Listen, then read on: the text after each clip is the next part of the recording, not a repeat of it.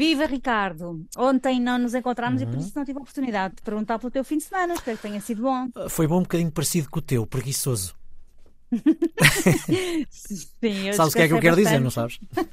Sei. Não te mexeste muito, não, não é? Muito, não, não muito, não muito. Não, eu também estava com as leituras em atraso e, portanto, foi um ótimo, um hum. ótimo fim de semana para repor essas leituras. E nem de propósito, a história de hoje é sobre uma livraria. Sobre o quê? uma livraria. Ah, então Foi conta. este hum. o nome que Manuel Pimenta uhum. decidiu dar ao espaço que abriu no Centro Histórico de Ponte Lima. A loja, que era do seu avô, fica no uhum. Largo da Matriz e o nome junta a palavra livre com a palavra livraria, uhum. porque é isso mesmo que este espaço é. Repara, é uma livraria livre de funcionários, livre de máquina registradora, de terminal de multibanco, de alguém que aguarde Basicamente é um lugar cheio de livros onde, num letreiro à porta, se pode ler. Comece por desapertar o cinto que o prende à terra uhum. e sinta-se convidado a voar para dentro dos livros. Caso se aproxime, por, caso se apaixone por algum, uhum. mantenha a calma e agarre-se bem a ele. Depois, dirija-se a um dos comércios vizinhos para tratar das formalidades. Poderá fazê-lo na padaria ao lado, no pronto a vestir duas casas à esquerda ou na farmácia, também situada neste apolíneo largo. Mas isto é uma preciosidade. É, é, lindíssimo, lindíssimo. Eu, eu acho que é um bocadinho como aqueles honest bars uhum. que existem em alguns hotéis, Sim. em que se espera que cada pessoa tome nota num caderninho do que consumiu.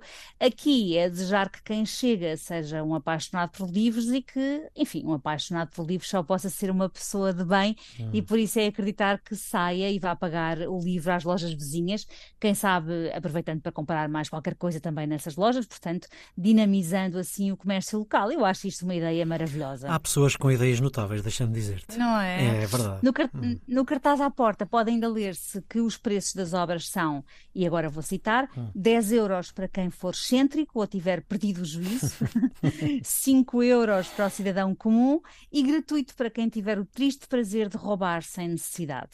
Eu não conheço Manuel Pimenta, mas já uhum. gosto dele. É farmacêutico, tem 49 anos e sempre gostou de ler. Gera farmácia da família em frente à livraria e decidiu criar este projeto numa loja que era o avô e que estava ao abandono.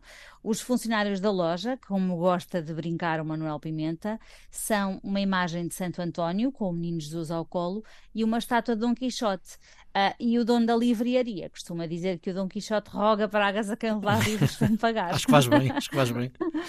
No dia 23 de dezembro vai acontecer o primeiro evento artístico neste espaço mágico. Será às 17 horas com Ana Deus, vocalista da banda Três Tristes Tigres, e a sessão vai ser acompanhada por violino e harpa. E eu adorava assistir, não vou conseguir, mas prometo que numa próxima visita ao norte vou voltar a Ponte de Lima, que ainda por cima é uma vila lindíssima, e vou conhecer esta livraria que já me conquistou. Sim, a, a vila é lindíssima e a história também é fantástica, digna de uma notável uh, ideia.